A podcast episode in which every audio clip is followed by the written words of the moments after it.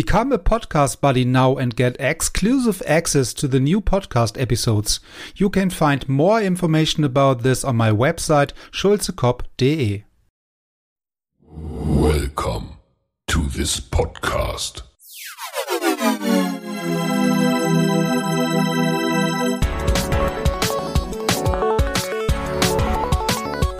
Water Polo Expert Talk.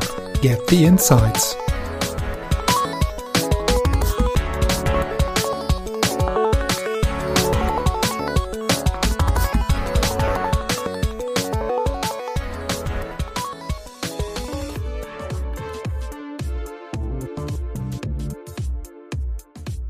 Yeah, so we are live and uh, we are back with the uh, water polo expert talk. And um, yeah, today we have the same uh, or the first uh, guest from from the Asia um, area. So um, yeah, Shio, um, welcome to the podcast and uh, thanks for for your time today. And um, yeah, as usual, we, we sh should start with a short introduction of yourself. So I hand it over to you. So welcome.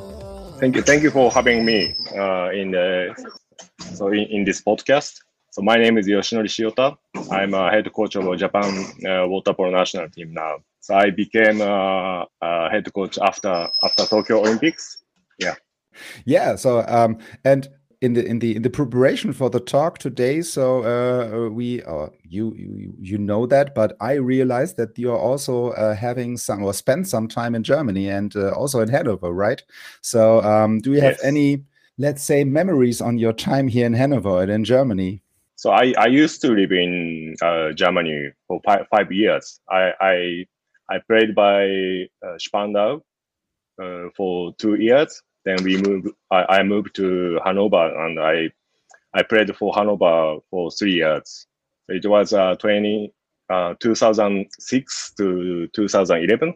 So are there are there any any things you special uh, have a special remember or uh, special thoughts about when you're thinking okay playing in Germany? So are there any any special memories from here? A special memories. uh, we won the uh, Bundesliga title. Uh, I think two times. Uh, we so so I became two times Bundesliga champion by Spandau Nullvier. Yeah, that was a great memory for me. So so are, Yeah. wh- wh- wh- when you play maybe also with uh, several other guys here from from Germany together in uh, in the uh, in the teams of uh, Spandau or also from Waspo, are there any any connections to these guys from from the past uh, that you say Yes, okay yes, I'm yes. still in in touch with them with somebody? Yes, my my good my good friend is Moritz Wührer and uh, Tobias Preuss. hmm so those so these these two guys came to japan and and so we celebrate celebrated my uh my hohosai hohosai how do you say Okay, my wedding.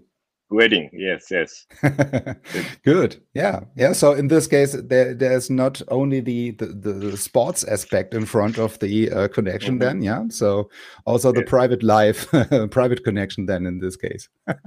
yeah Um. So and you you mentioned already that you are right now the national or the, the head coach of the uh, Japan um, national men's team.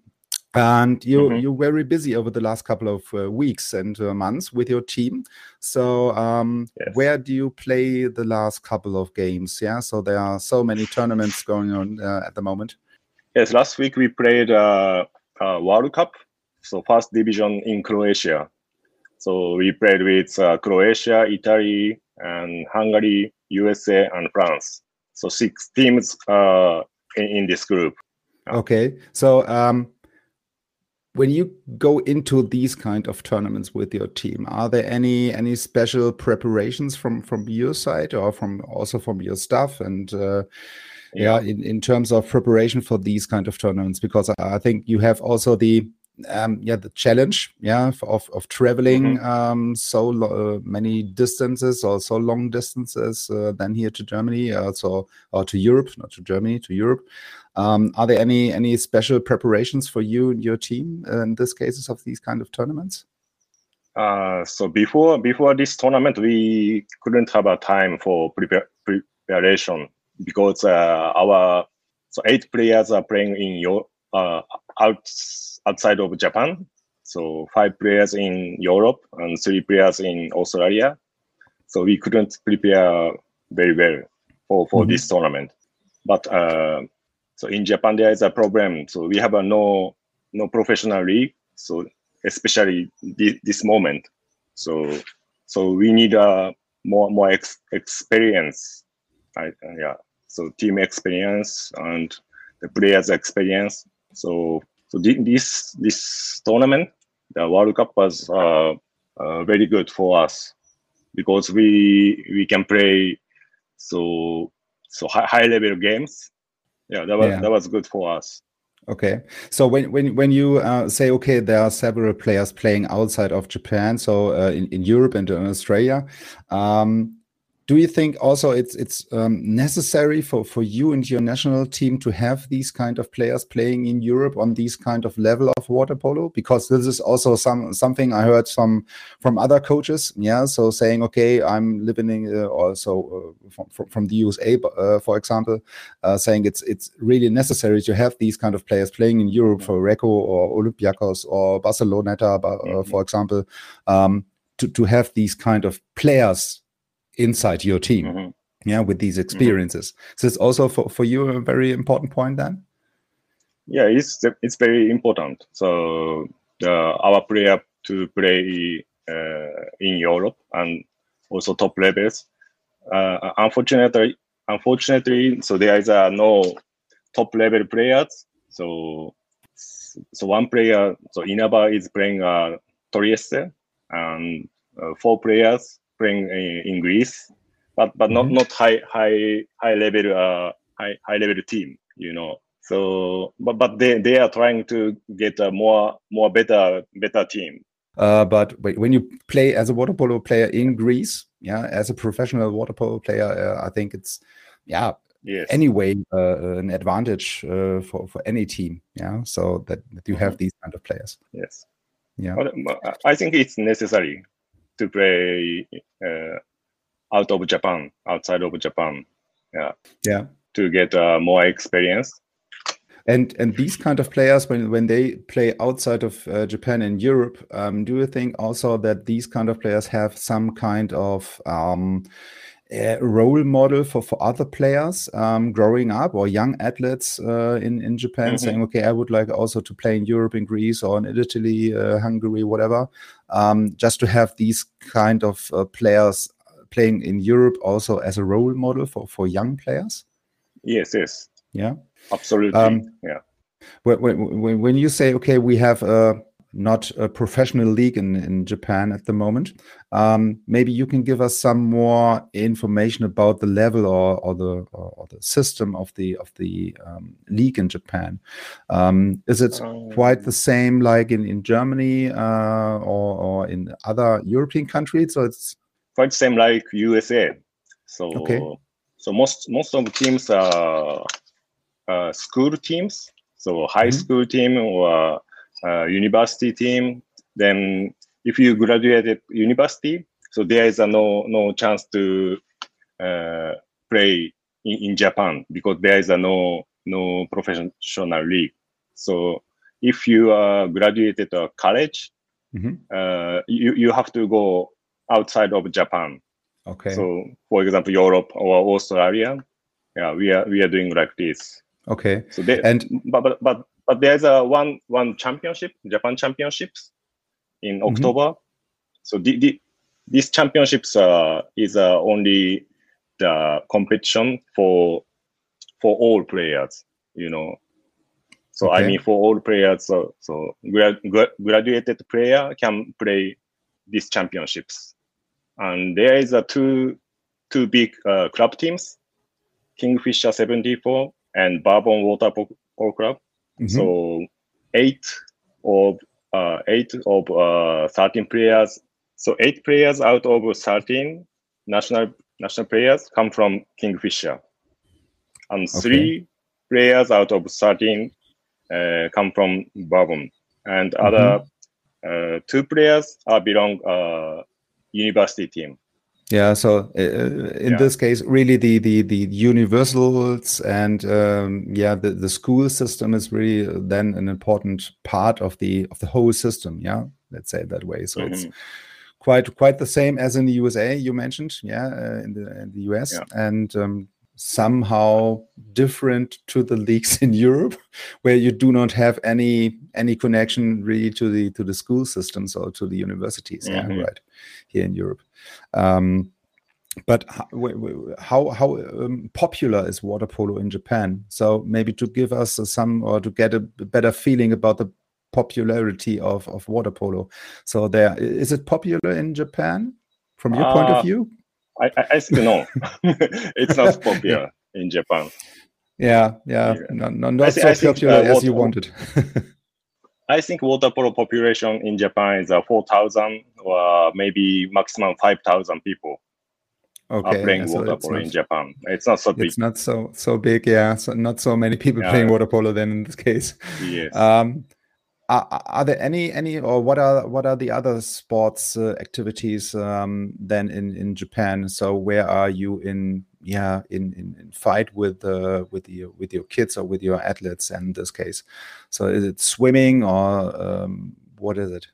Uh, I, gue- I guess uh, baseball. Baseball is the most popular uh, sport in Japan, and soccer, so football, hmm also popular. Yeah, these two sports is uh, most Okay. popular sports in Japan. Yeah, yeah so at, at least we have the same kind of problem with soccer or with football then in this Yeah. case.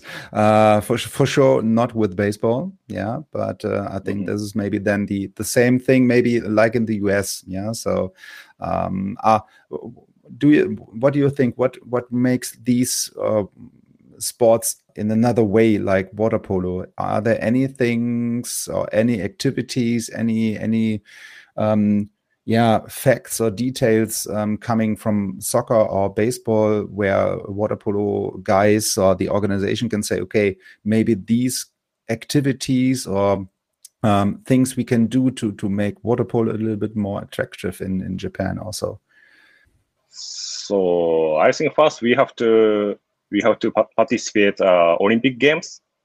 So before Rio Olympic Games, we we we couldn't qualify uh, Olympic Games 32 years. oh You okay know. that's quite a long time yeah Yeah, it's it's a long time, but we we qualified finally uh, Rio Olympic Games. Then we uh, we played Tokyo Olympic Games too.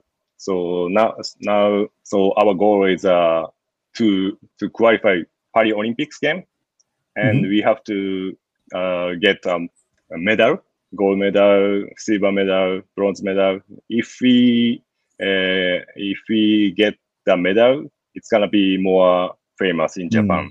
I think. yeah So this Yeah, is yeah, uh, so- our goal. You know. yeah yeah so it's it's maybe the best um, yeah i would don't would say the the the the easiest way to get uh, really so much um, yeah more young kids and uh, athletes uh, to the to the pool uh, but but it's really the um, most effective way yeah to to get uh, more kids saying okay i would like to play water polo instead of uh, baseball or soccer or whatever yeah Mhm. so it's it's quite the same goal like we have here in Germany. Yeah, um, to to qualify again uh, for some big tournaments um, again. And uh, at the moment, we are yeah, let's say in a um, reorganization and uh, reshaping of the of the team and uh, the whole organization. So and this really took time. Yeah, so Yes. when you Yeah, really lose some team must good experience. Yeah, yeah, yeah, exactly. And and it could only be so strong as your as your player or your league is at this moment. Yeah. So in this case, Mm. we have really, um, yeah, not not a problem, but but an issue uh, in somehow uh, in some cases. Yeah. So that we have two strong teams in the in the league. Yeah, with Waspo and Spandau.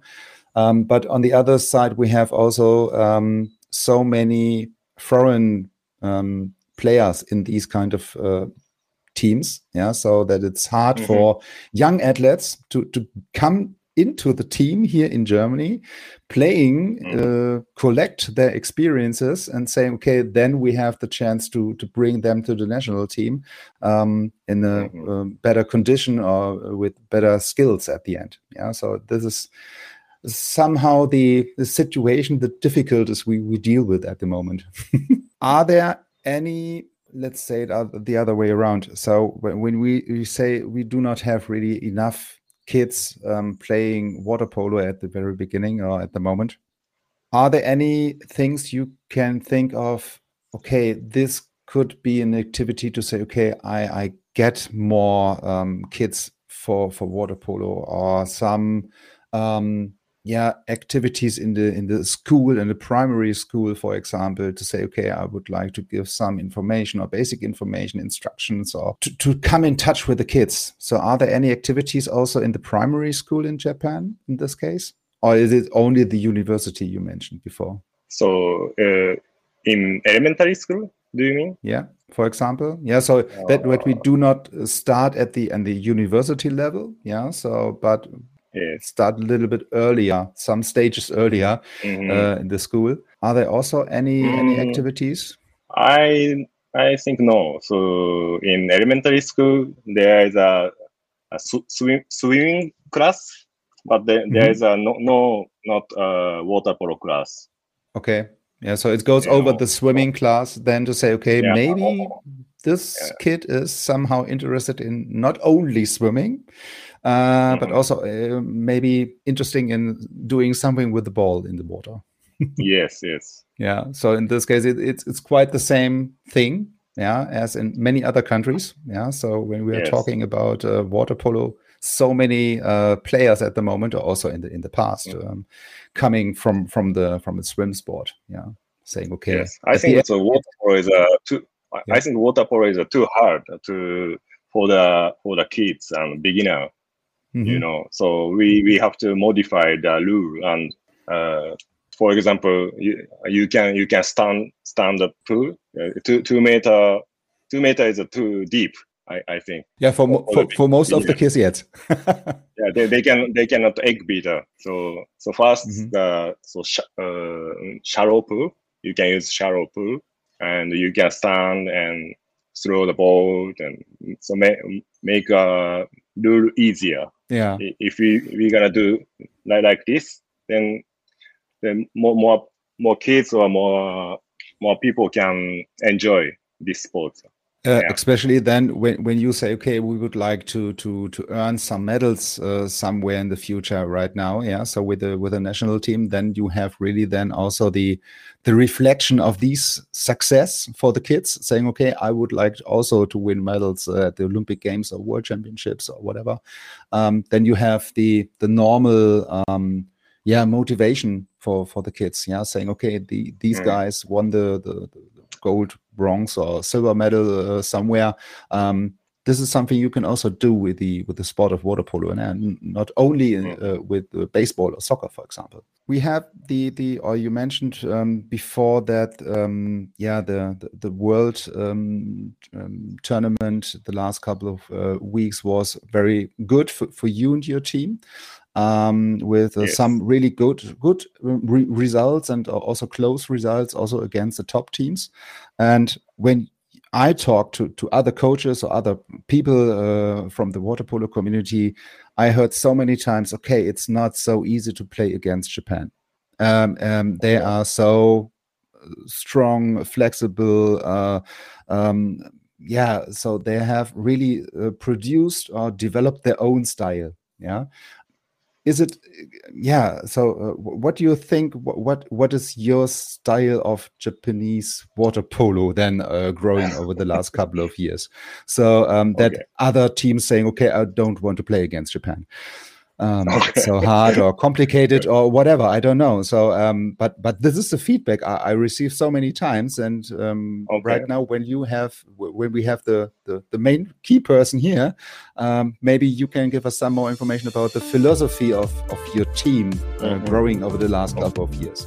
Okay, uh, okay. First of all, I, I would like to say uh, that this Japan system uh, was not created by me. So it's uh, the former former head coach Yoji Omoto created this style uh, of water polo.